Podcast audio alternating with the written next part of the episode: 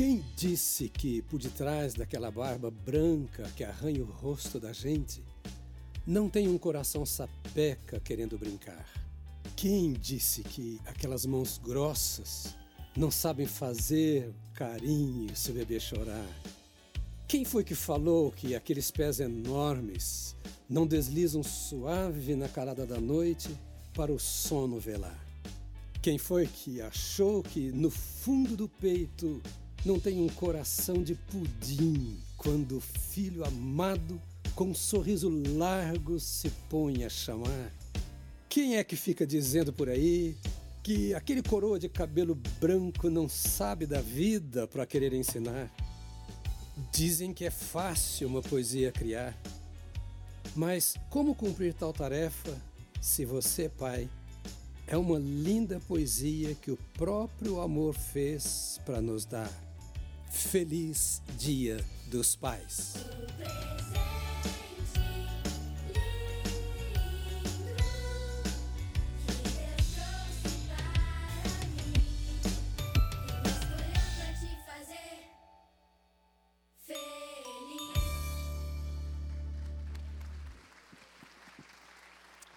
Glória a Deus. Aplauda mais forte. Celebramos a tua grandeza. Glorificamos e magnificamos o teu nome. Deus Pai, Criador e sustentador de todas as coisas.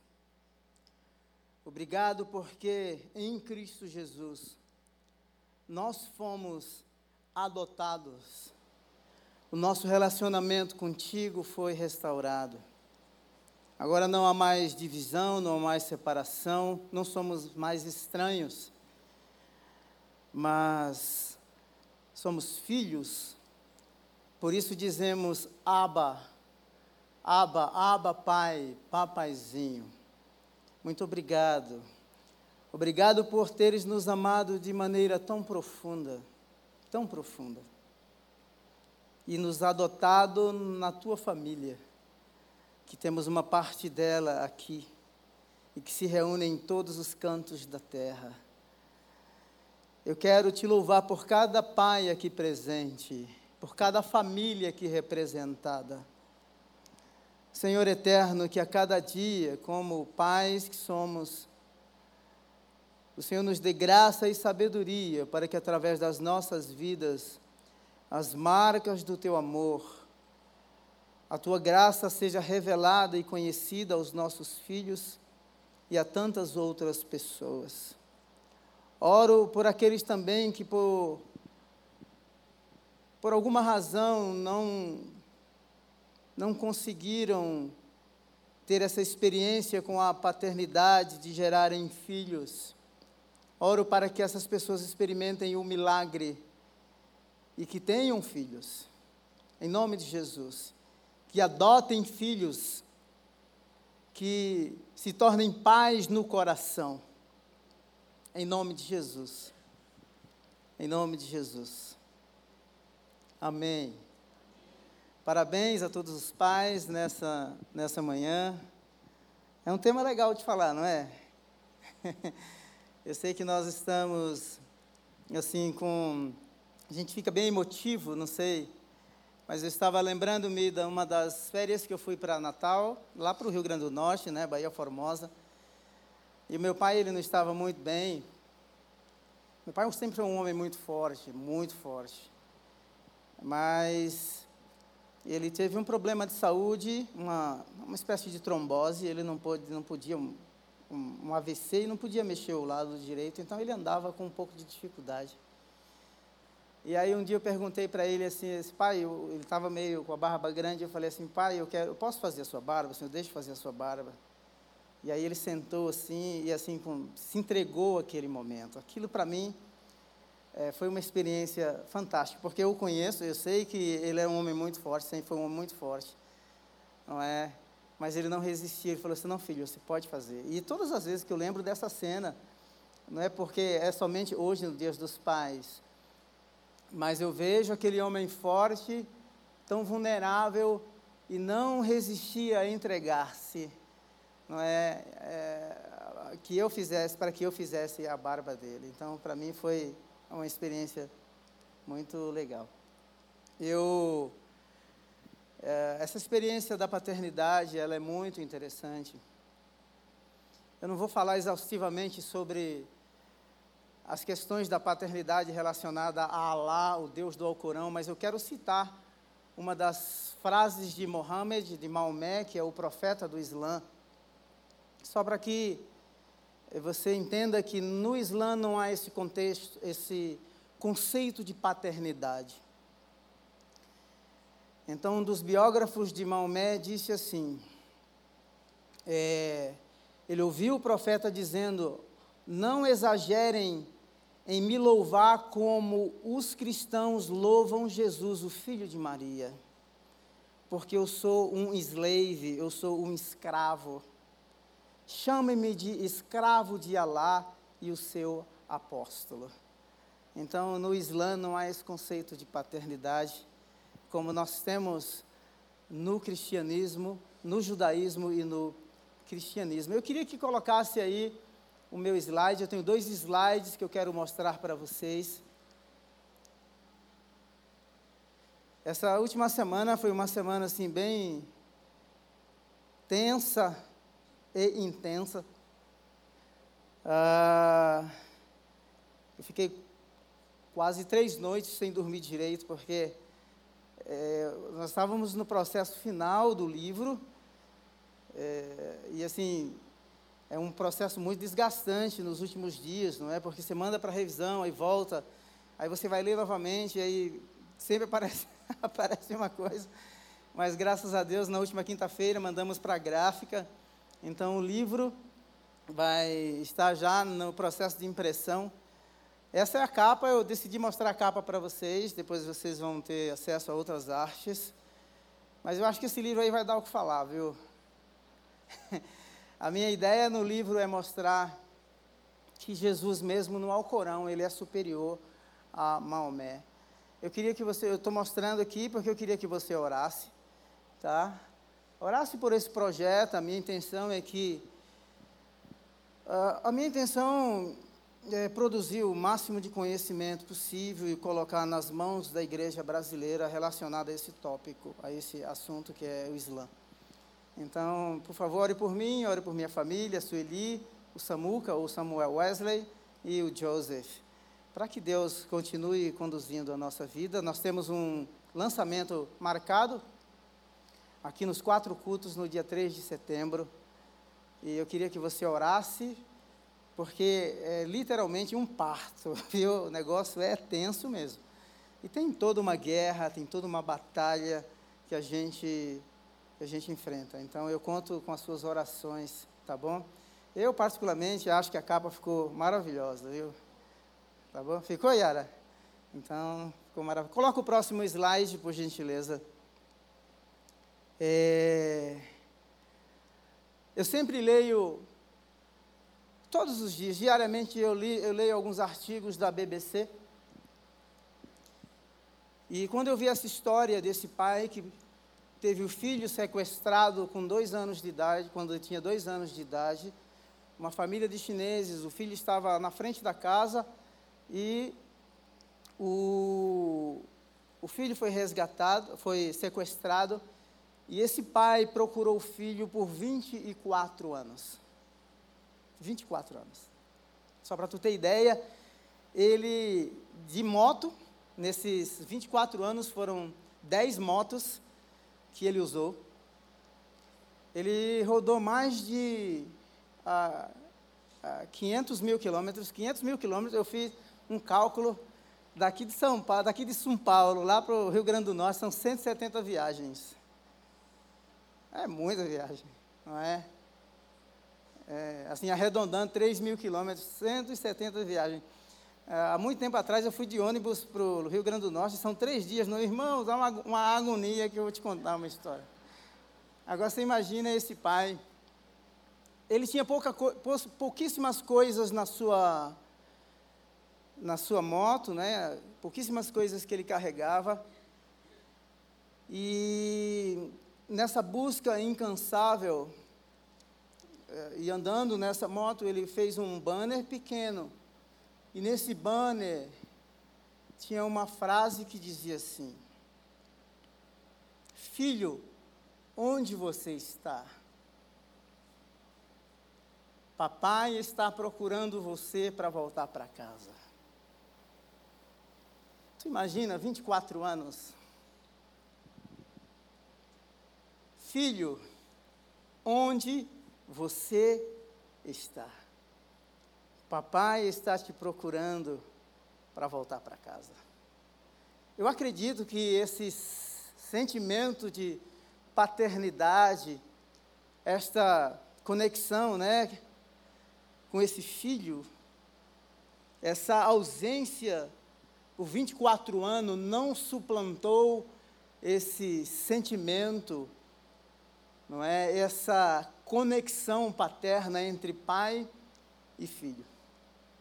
A ausência desse filho que foi sequestrado não apagou, não suplantou esse sentimento paterno desse pai para com o filho. E aí está as fotos e foi lançado um filme. Eles colocaram na tradução é, perdido e achado, né?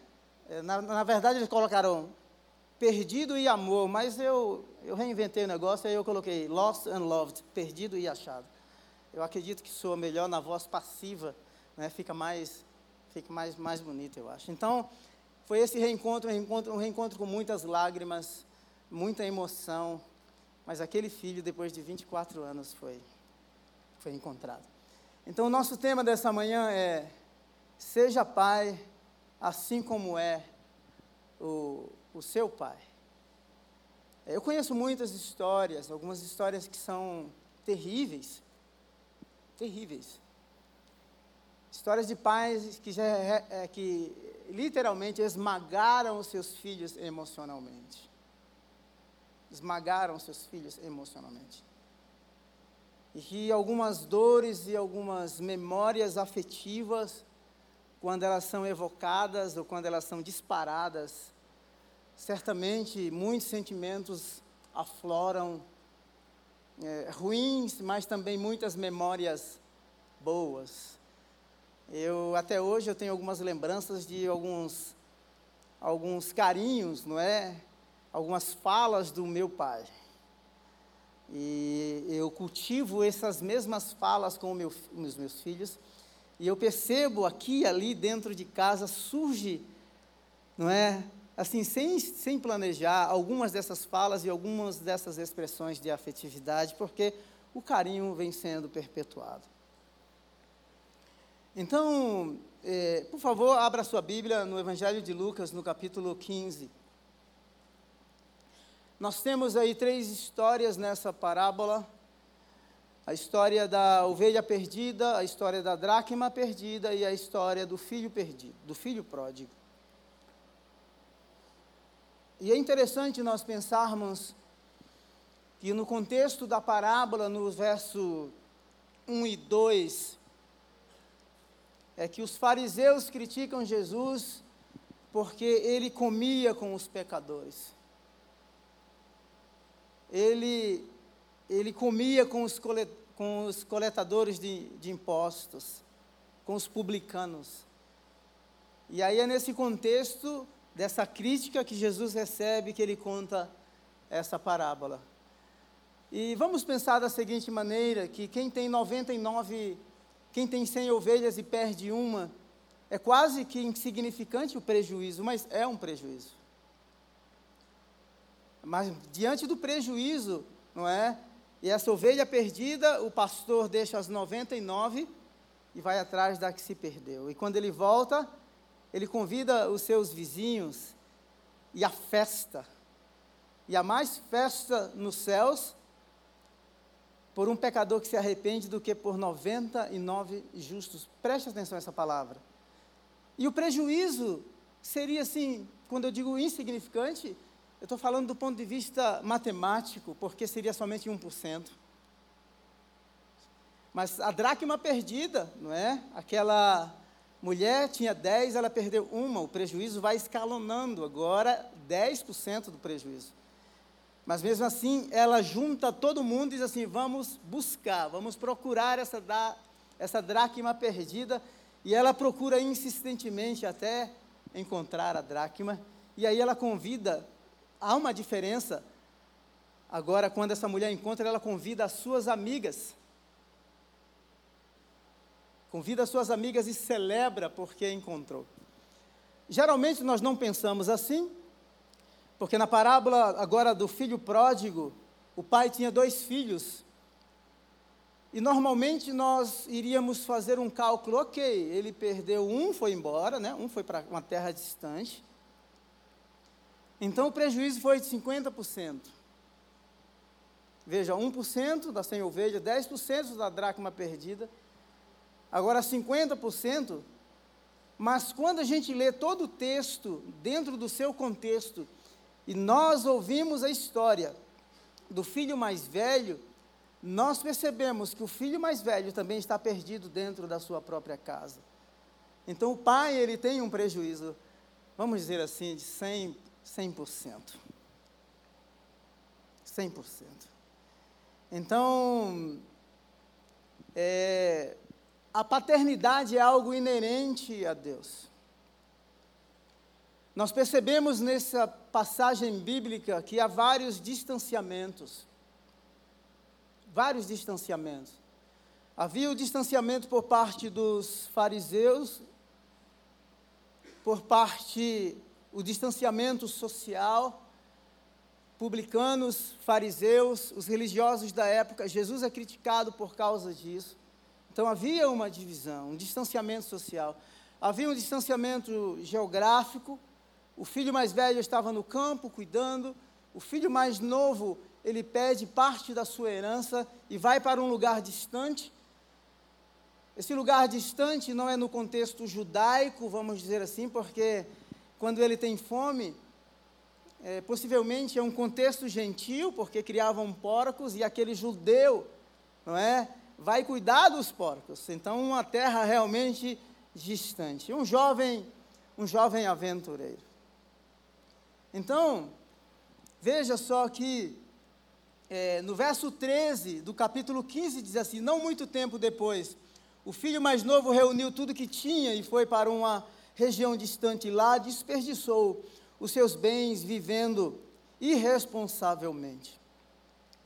Então veja só que ele gasta todos os seus recursos irresponsavelmente. Ele virou um andarilho, Houve uma grande fome naquela terra. Houve uma grande fome naquela terra. E o texto de, diz assim, em Lucas 15, 15: Por isso foi empregar-se com um dos cidadãos daquela regi região que, que o mandou para o seu campo a fim de cuidar de porcos. Isso aqui seria a última coisa que um judeu podia fazer. Então veja que gastou os seus recursos irresponsavelmente, procurava comer a comida dos porcos, e de repente ele tem uma referência. É aquele aventureiro que agora não tem recursos para a vida, distante de casa, do conforto do lar, do aconchego do pai, da liberdade que tinha no contexto da família. É interessante nós pensarmos nesse aspecto é, dessas relações, da, dessa relação familiar, para que a gente possa entender e evidenciar o máximo é, o amor do Pai, para que a gente seja realmente Pai, assim como é o nosso, o nosso Pai. E é muito interessante porque no verso 18 ele diz assim: Na casa do meu Pai quantos empregados? Tem abundância de alimento e eu aqui padecendo de fome. Geralmente nós não observamos bem os detalhes, mas o filho mais velho, quando ele fica indignado, ele não chama o pai de pai. E ele diz assim: Olha, esse seu filho ele se exclui do contexto da família. Mas esse filho aventureiro, jovem, que desperdiçou tudo, ele diz assim: quantos empregados? Quantos empregados têm abundância de alimento na casa do meu pai? A distância geográfica, o contexto de impureza, cuidando dos porcos, não suplantou a identidade de filho. Não suplantou a identidade a identidade de filho. E ele volta, os teólogos dizem que quando ele diz assim: "Levantar-me-ei e irei ter com o meu pai", ali inicia-se um processo de restauração. É um remorso, é o peso na consciência porque ele tem uma referência. E quando começa a comparar a casa do pai, o contexto da família que havia deixado para trás, e agora naquela situação deplorável, crítica, aquilo lhe pesa a consciência e diz assim: levantar-me-ei e irei ter com o meu pai. Ele o chama de pai. Apesar do contexto de impureza, apesar de estar destituído de todos os recursos para que a vida continue, maltrapilho, sujo, com a vida arrebentada, na sarjeta, no fundo do poço, ele tem a consciência, a marca de uma referência profunda de um lar onde ele um dia experimentou o amor mais profundo do seu pai.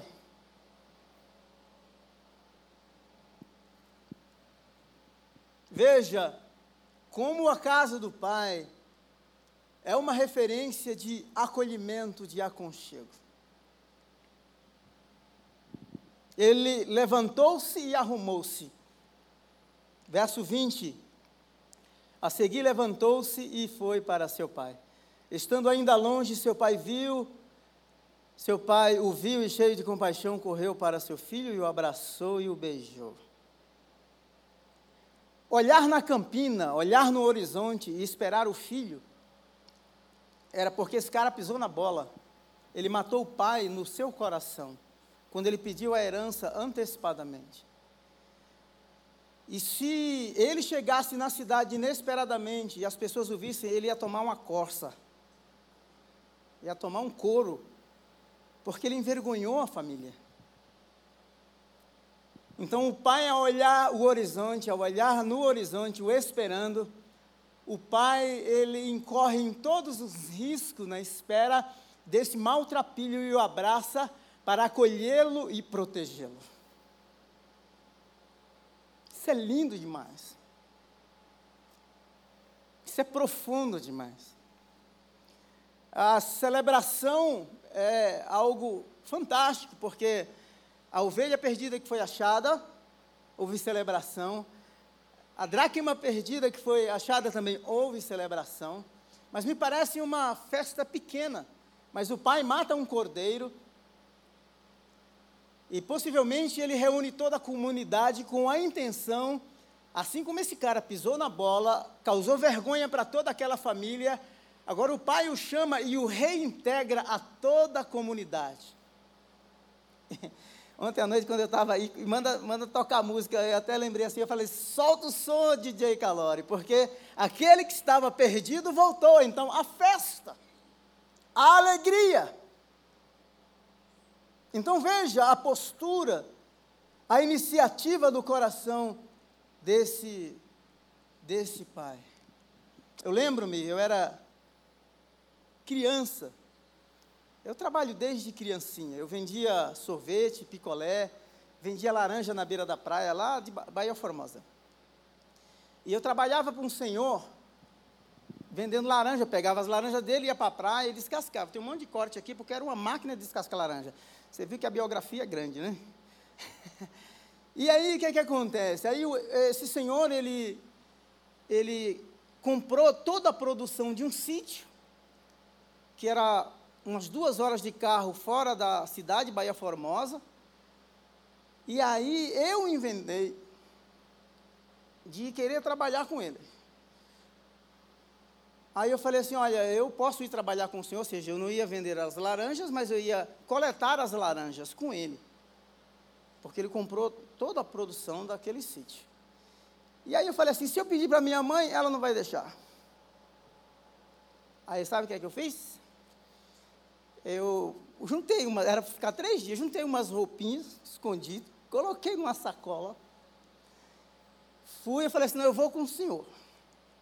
Encontrei um amiguinho no meio do caminho e falei assim: ó, você vai lá. Você fala para minha mãe que eu fui para uma cidadezinha, o nome da cidade era Catu. Diga a ela que eu fui coletar laranja e só vou voltar depois de três dias. Irmãos, eu fui, fiquei uns três dias, e eu conheço a minha mãe, né? É, quem ia tomar o couro dessa vez era eu. Aí eu enchi duas sacolas de laranja, frutas. E aí quando eu cheguei, né, depois de três dias, eu sabia, eu sabia que ia tomar uma coça. E aí eu, ó, eu podia só, eu podia soltar a sacola e abrir a porta. Aí eu chamei, mãe! e fiquei com as, duas, com as duas sacolas na mão, esperando ela abrir a porta. Daí ela olhou para mim assim, olhou para a sacola e falou assim: Você pensa que você vai me enganar com essas duas sacolas de laranja? Tremi, ela abriu a porta, eu entrei. Eu falei assim, ela falou assim: Eu não vou te bater. Não vou te bater.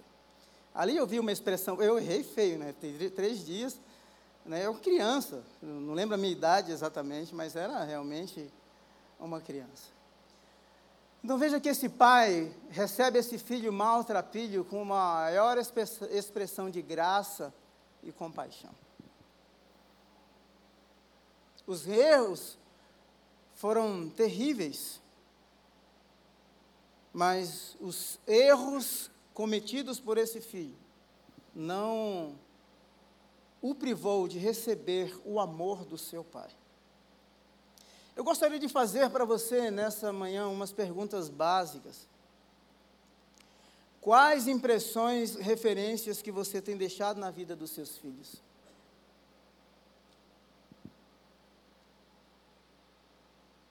Você consegue pontuar algumas? Você, pai, sabe o que tem feito. Mas você, filho, também sabe das experiências maravilhosas que você viveu no contexto familiar, mas também sabe das experiências mais amargas, as violências mais brutais, as surras imerecidas, o choro retido, o amor negado, a proteção, o acolhimento negado a esse filho, a essa criança. A pandemia deixou mais de 3 milhões de órfãos no mundo. Há um sentimento de orfandade. Uma outra pergunta: há liberdade nessa casa?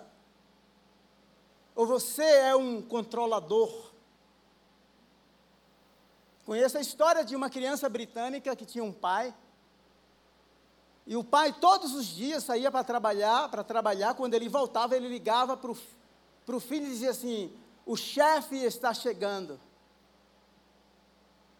Aquela criança foi crescendo traumatizada. Ele não precisava de um chefe. Filho não precisa de um CEO. CEO você exerce lá na sua empresa. Não precisa de um professor, de um mestre. Embora ensine, embora dê diretrizes, embora discipline. Mas filho precisa de pai, e que a gente seja um pai, com as referências desse pai de Lucas capítulo 15. Por quê? Porque nessa casa há liberdade, ah, você quer ir, você quer parte da sua herança, embora você esteja me matando antecipadamente, vá. Tenha as suas próprias experiências.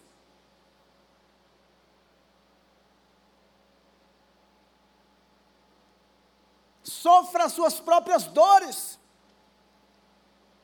Existem pais super protetores. Sexta-feira à noite eu estava voltando lá no Ipiranga, na rua, e eu vi assim, uma cena inexplicável. Uma criancinha, se tivesse, era quatro anos, ela estava agarrada na perna da vovó. A coisa mais ridícula que um adulto pode fazer. Não a avó, porque a criança estava agarrada na, na, na perna da avó, possivelmente a avó diz que os pais educam e os avós estragam, não é assim? e aí a mãe, assim, numa situação mais terrível, gritando e dizendo: Olha o que ela está dizendo. Dizendo, e imitando a menina. Dizendo assim, ela está dizendo: A mamãe não faz nada para mim. Eu falei assim, gente, como que pode um adulto permitir-se é, colocar-se numa situação como essa? Obviamente a criança estava vivendo um momento com a avó. Mas como levar em consideração a palavra de uma criança? que diz assim: a mamãe não faz nada para mim, a mamãe recebe toda essa carga emocional. E não somente isso, perde o controle. Existem muitos pais imaturos. Querem ter o controle de tudo. Há muitos anos atrás, eu estava indo para a tribo Terena, no Mato Grosso, e eu parei em Paraguaçu Paulista e encontrei um senhor que naquela época tinha 78 anos, pastor Hélio. E ele falou, olha, falou um pouco da história dos seus filhos, e eu perguntei para ele, como que o senhor faz para educar os seus filhos? Eu falei assim, olha, eu educo, eu cuido, mas no fundo, no fundo, eu entendo a minha limitação, que eu não sou capaz de protegê-los em todas as situações. Por isso eu os entrego todos os dias aos cuidados de Deus. Então, a minha pergunta é: há liberdade nessa casa? Decisões são tomadas democraticamente, sonhos são compartilhados.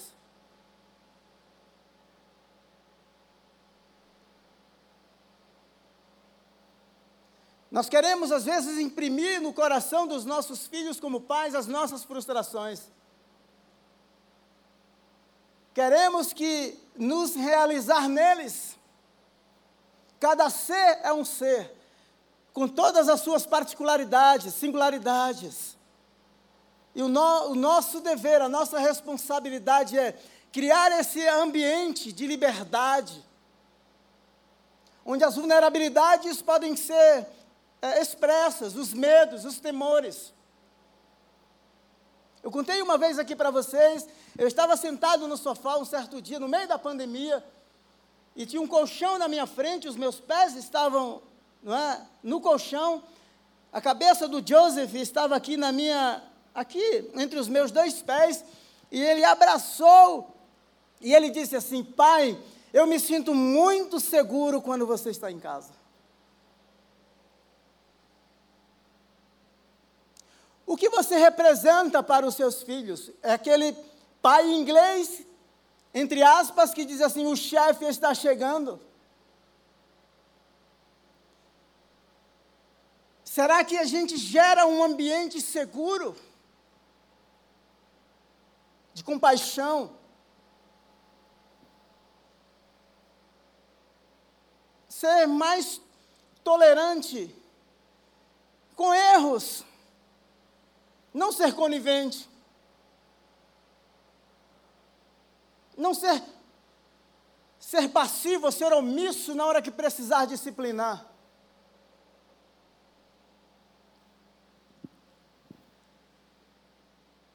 Individualidade e interdependência. Existe? Cada ser é um ser. Tem nome, características diferentes, gostos diferentes, sonhos diferentes. É essa pessoa que a gente precisa respeitar. Eu não sei quantos já leram aqui sobre a janela de Johari. Se você não leu, leia a janela de Johari, que tem quatro quadrantes na janela de Johari, que fala do eu conhecido, do eu desconhecido e, e assim por diante. E eu fiz uma vez um exercício para alguns líderes, para a gente descobrir esses eus na parábola do filho pródigo.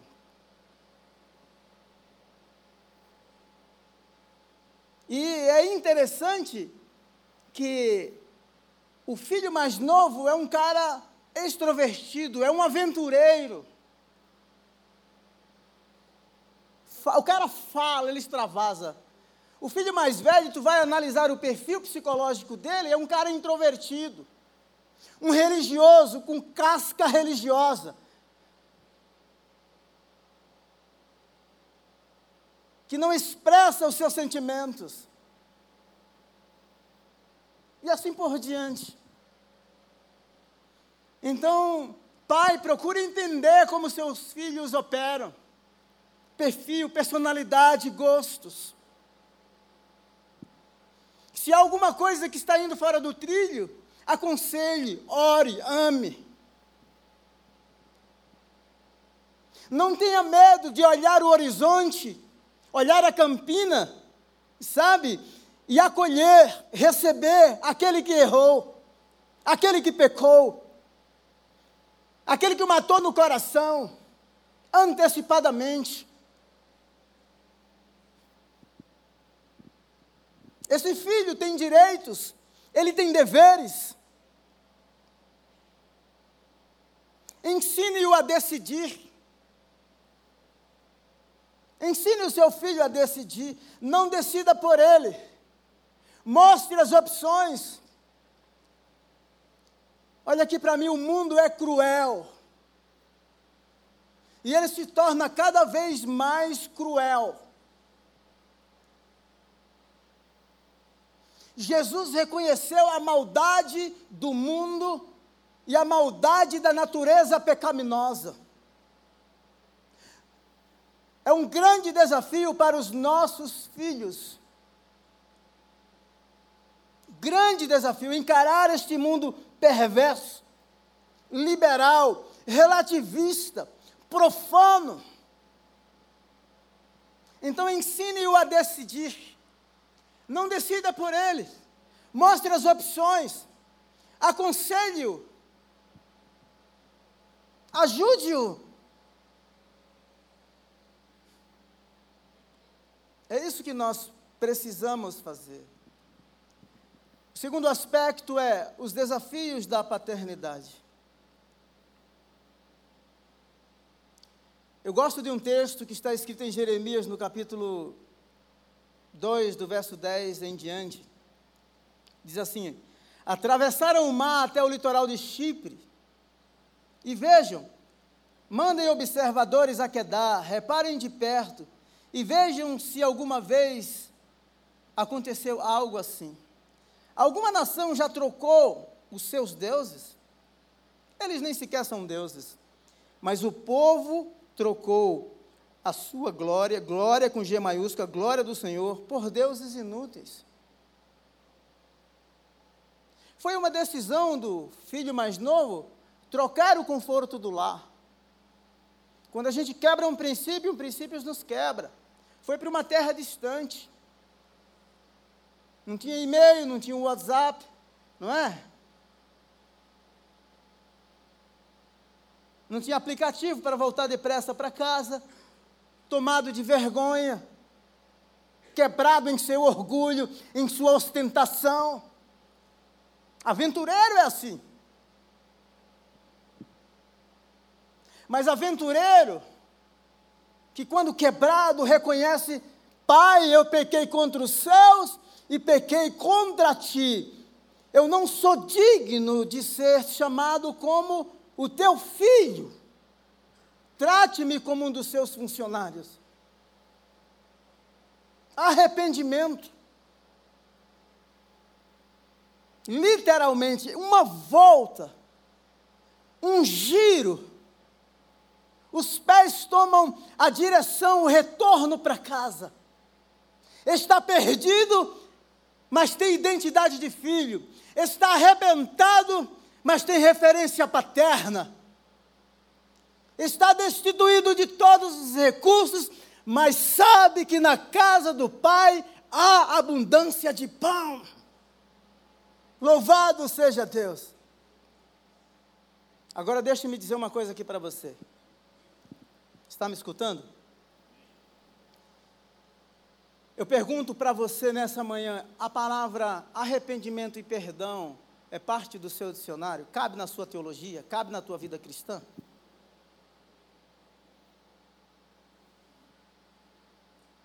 Cabe. Há espaço para o arrependimento, porque o arrependimento é o que nos reconecta com Deus. É o que nos reconecta com a casa do Pai. Pai, eu pequei, eu não sou digno. As portas da casa estão abertas. O orgulhoso sofre muito, irmãos. Tem pessoas que se dividem, famílias que se arrebentam. Eu procurei uma cartinha uma vez que o Samuca escreveu para mim. Não encontrei, ia trazê-la aqui, não, não a encontrei. Ele fez uma besteira e ele achava que eu ia. Eu pontuei a falha, o erro, o pecado. E ele falou assim: pai, eu sou um covarde, eu errei. Cara, aquilo ali arrebentou meu coração. Eu falei assim: perdão está aqui. Como não amar? Como não acolher? Como não chorar junto? Como não dizer assim, esse estava perdido e foi achado? Mata o boi gordo, cevado. Nós vamos celebrar a festa. O distanciamento não existe mais. Nós precisamos dessas referências de paternidade. Não seja com aquela mãe birrentinha que se permite ser manipulada por uma criancinha de quatro anos. Como pais, nós vamos enfrentar essas dores. Herança pedida antecipadamente. Cômodos de uma mansão, de uma casa grande, deixados vazios. O que resta é o pai olhando na campina, esperando. Ele vai voltar. E se voltar, será aceito. Se voltar, será amado. Se voltar, suas vestes serão trocadas, o anel lhe será colocado no dedo. Glória a Deus por isso.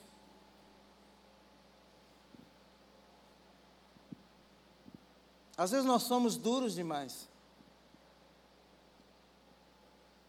E a dureza está, sabe, baseada em quê? Na religiosidade.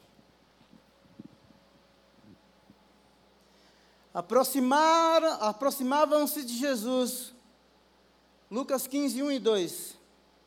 Todos os publicanos e pecadores para ouvir. Olha quem se aproximava de Jesus. Só a nata. Não é? Só a classe A. Hã? Os fariseus e os escribas murmuravam, dizendo: Este recebe pecadores e come com eles. Alimento no contexto judaico tem um sentido muito mais profundo do que para nós. A gente gosta da mesa, né? A gente gosta da pizza na sexta-feira, do churrasco. Mas no contexto judaico é muito mais profundo. A mesa é um lugar de união, de unidade, de companheirismo, de amizade, de acolhimento. Jesus comia com os pecadores. Na mesa do Pai há espaço para pecadores e publicanos. Nessa casa que se tornou vazia, porque o filho foi embora, eu imagino aquele pai enlutado, andando pelos cômodos. As memórias desta relação com o filho mas o fim da história não é esse, uma casa vazia. O fim da história é o retorno. O fim da história é festa. O fim da história é a reinserção desse maltrapilho sujo no contexto da comunidade. É assim que Deus faz. É assim que Deus faz. É assim que esse Pai amoroso, cheio de compaixão, faz. Há um primogênito. Há um primogênito. O cara é um workaholic. Trabalha dia e noite. Lucas 15, 25. Enquanto isso, o filho mais velho estava no campo, estava trabalhando. Quando se aproximou da casa, ouviu a música e a dança. Ele também estava no campo, ele estava distante. O cara estava trabalhando. É um primogênito sem consciência de filiação. Está dentro de casa, cuida da propriedade do pai, mas não tem consciência de filiação, porque não tem consciência de primogenitura como filho mais velho, não se apropria dos bens que ele tinha direito. Tímido, caladinho, fique lá no canto. Tinha até amigos, mas não tinha festa. Tinha amigos, mas não tinha celebração e nem alegria. Não havia expressões de sentimentos. Lucas 15, 28. O filho mais velho encheu-se de ira. Olha que coisa feia. A ovelha perdida que foi achada, a alegria e celebração. A dracma perdida que foi achada, a alegria e celebração com os vizinhos. O filho perdido que foi achado, o irmão mais velho, ele fica indignado, irado. Veja que disfuncionalidade no contexto familiar. Por isso, pai, quando eu falei eh, anteriormente se há liberdade no seu lar, eu pergunto: os teus filhos têm consciência de que os teus bens pertencem a eles também? Eles têm liberdade para se apropriar de algo? Eu sei que tem que dar satisfação, é, não, não, me, não me leve, é, não me entenda os extremos de abuso. Porque eu já ouvi pai dizendo assim: não, eu sofri demais, tem que camelar.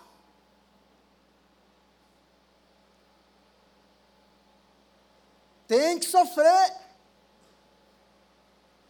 Eu não estou falando para ser super protetor, não é isso mas ensina. Olha que teologia da punição. Talvez alguém tenha feito isso com você. E você vai perpetuando esse círculo, círculo vi, vicioso. Deixando essas tatuagens na alma do filho. Tem que sofrer. Tem que, tem que trabalhar mesmo mas dosar com celebração, dosar com alegria, equilibrar com o descanso,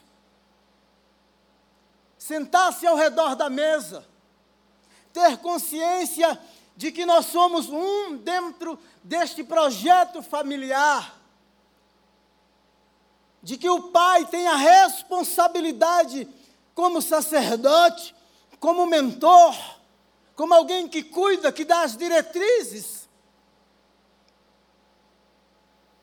Não que anula, por causa dessa postura radical, dura, egoísta. Tem que ser assim. Esse pai da parábola, ele é diferente. Eu não vejo ele dando nenhum sermão no filho, eu não sei como foi o pós-festa. De repente teve a DR depois. Mas sabe o que é que o pai faz? Ele o recebe, ele o beija, ele o abraça. Esse filho chega, chega sujo. Essa para mim é uma das imagens mais fortes quando fala a respeito de pai, quando fala a respeito de Deus. Deus nunca se importou de ser tocado pela nossa miséria, pela nossa sujeira. Nunca. Nunca. Ele foi o primeiro a sujar as mãos quando criou Adão do barro. Aquele que não conheceu o pecado se fez pecado por nós, para que nele fôssemos feitos justiça de Deus. Ele não tem vergonha de você. O pai corre e o abraça. Não importa, sujo, maltrapilho, mas é meu filho. Está arrebentado e destituído, mas está voltando para casa. Merece ser amado. Alguns de nós aqui, né, hoje modernamente, primeiro, condomínio, o cara tinha grana, é? se tirar a impressão digital, não pode entrar. Teria que ligar para o pai para interfonar. Entende? A gente ia mandar, talvez, para um spa, não é? Faríamos. Às vezes nós somos duros demais. Que a graça de Deus se manifeste através da nossa vida. É possível encontrar esse equilíbrio, irmãos, entre o amor e a justiça. Deus fez isso conosco. Olha o que os fariseus estão dizendo com Jesus. Ah, eles, ele come com os pecadores. Ele senta com os publicanos. Publicanos e pecadores têm lugar à mesa. E me deixe dizer uma coisa aqui para você. Não foram as 99, tá? Não foram as nove dracmas. Não foi o filho religioso que ficou dentro de casa que promoveu a festa. Foram os perdidos que foram achados. Um pecador que se arrepende, um perdido que é achado, toca o som na terra e toca o som de celebração e festa nos céus. Porque Deus se alegra, porque isso alegra o coração de Deus. Porque quando o ser humano é afligido, a imagem de Deus, ainda que distorcida na humanidade, Deus sente a dor. É só você ler Gênesis de 6 a 9. A maldade da humanidade chega a um ponto que Deus desce para destruí-los, mas ele encontra um homem. Deus fica triste, se arrepende, o coração dele fica pesaroso, porque o projeto dele, a criação dele. Isso é lindo demais. Um Deus que se compadece, um pai que se compadece. Fazer o filho florescer. Buscar o bem deles Olha só, 15 25 diz assim: Enquanto isso, o filho mais velho estava no campo, quando se aproximou da casa, ouviu a música e a dança. 26, então chamou um dos seus servos e perguntou-lhe uh, o que estava acontecendo. Este lhe respondeu: Seu irmão voltou. E seu pai matou o novilho gordo, porque o recebeu de volta são e salvo. Mas ele respondeu ao seu pai: Olha, todos esses anos tenho, tenho trabalhado como que? Escravo. Todos esses anos eu trabalho como escravo. Uma relação tão próxima, dia após dia, de trabalho, mas sem relacionamento, sem identidade de filho. Sem expressão de sentimentos. É um cara que dia e noite está na ativa, mas com as emoções paralisadas. Não há alegria, não há celebração, não usufrui do resultado do seu trabalho. Conheço a história de um médico famosíssimo de São Paulo. Trabalhou dia e noite, comprou muitos apartamentos, porque queria viver, aproveitar a velhice foi numa consulta e naquele dia veio uma triste notícia que ele estava com câncer. E agora, vai viver como? Dia após dia. Viva um pouquinho. Aprecie a vida. Aprecie os pequenos momentos. reduzam os plantões, percam um pouco dessa obsessão por diplomas. Tem que se preparar, o mercado exige, eu sei disso. Mas talvez seja uma coisa mais para você, uma exigência muito mais pessoal do que o mercado te exige, um peso que você trouxe sobre você. Se liberta disso. Encontre o equilíbrio. O cara trabalha dia e noite. Ele diz assim: nunca me deste um cabrito para eu celebrar com os meus amigos. E o pai diz assim: Filho, tu sabes que aquilo que tenho é teu. Olha que coisa linda. Lembra da liberdade que eu falei no início? O teu filho tem liberdade. Uma coisa que eu amo, amo muito, é quando os meus filhos dizem assim, pai, eu quero levar um amigo, vem mesmo, traz. Traz. A casa é sua, você pode entrar. Traga os amigos. Tem que fazer alguma coisa? Vamos fazer. Tudo que tenho é teu. Você não sabia disso? São anos trabalhando, produzindo bastante. Mas uma relação trabalhista não é suficiente. O pai se tornou um patrão, um chefe. Pai é pai, não seja patrão, seja pai. Nós temos a responsabilidade. Se você não leu, quero dar uma sugestão para você. Tem em português, e quem lê inglês pode ler em inglês.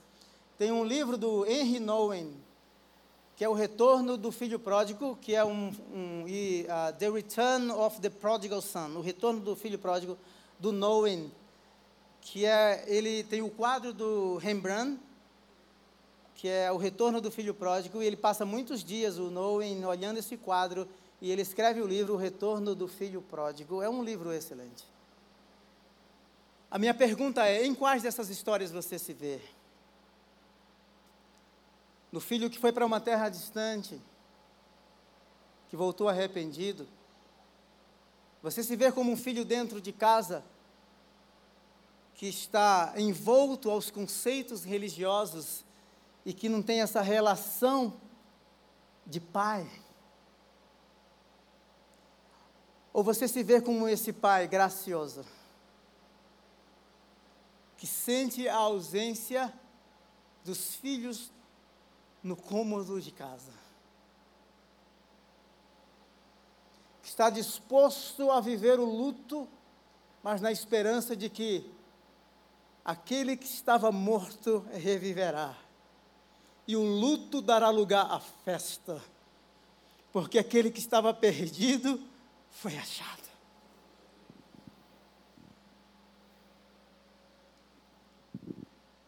Às vezes nós somos muito críticos.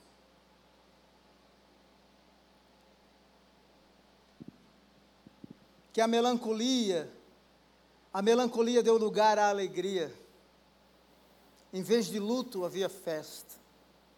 Os prejuízos da herança desperdiçada é incomparavelmente menor a um filho que estava perdido e foi achado.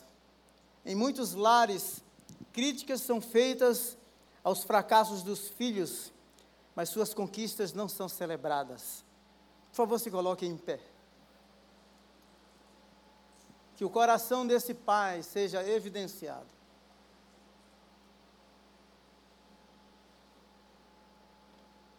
Todas as vezes que eu vou sair de casa, que eu falo assim, tchau, eles dizem assim: Deus te abençoe.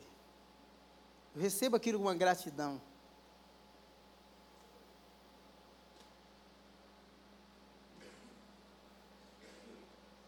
Ontem o Joe perguntou assim: Pai, você vai pregar? Amanhã eu vou. falei, Deus te abençoe, que Deus te. Mas por que você está é, perguntando? Eu falei assim: eu quero, eu quero saber.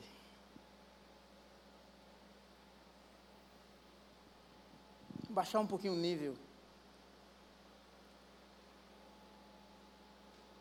Não seja o filho que está envolto aos conceitos religiosos, do trabalho intenso, da rotina dura, na busca de bater sempre as metas, mas um coração fechado ao amor do Pai.